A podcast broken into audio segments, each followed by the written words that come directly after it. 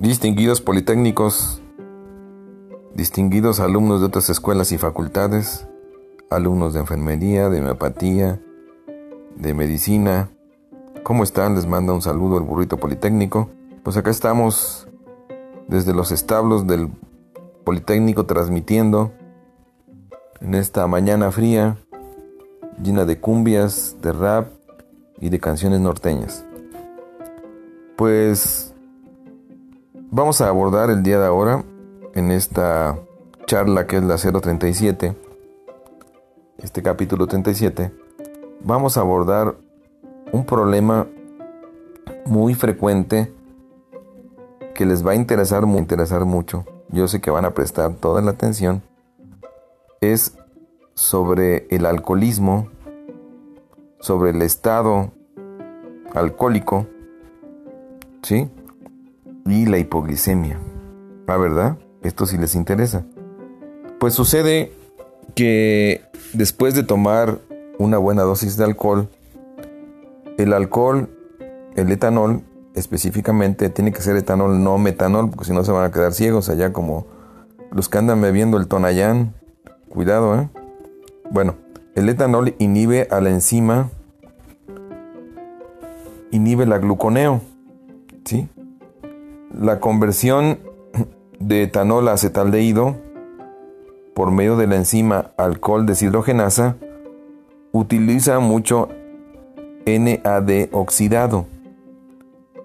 Entonces, al acabarse todo el NAD oxidado, se genera mucho NAD reducido, hay mucho poder reductor, pero ¿qué creen? Para pasar de lactato a piruvato necesitamos el NAD oxidado, pero ¿de dónde la vamos a obtener si ya la conversión de etanol a acetaldehído se lo consumió todo? Entonces, es por consumo del NAD oxidado que no podemos echar a andar la gluconeo a partir del lactato y por eso jóvenes y por eso llegamos a tener hipoglicemia. El NAD oxidado es muy importante para la gluconeo. ¿Sí? Entonces, también para el caso del malato al oxalacetato, también necesitamos el NAD oxidado para hacer esta conversión y ya del oxalacetato en el citoplasma en adelante podemos crear la gluconeo. Entonces, tanto del malato que pudiera provenir de los aminoácidos del músculo para crear glucosa, como del lactato, tenemos un grave problema de bloqueo de la gluconeo.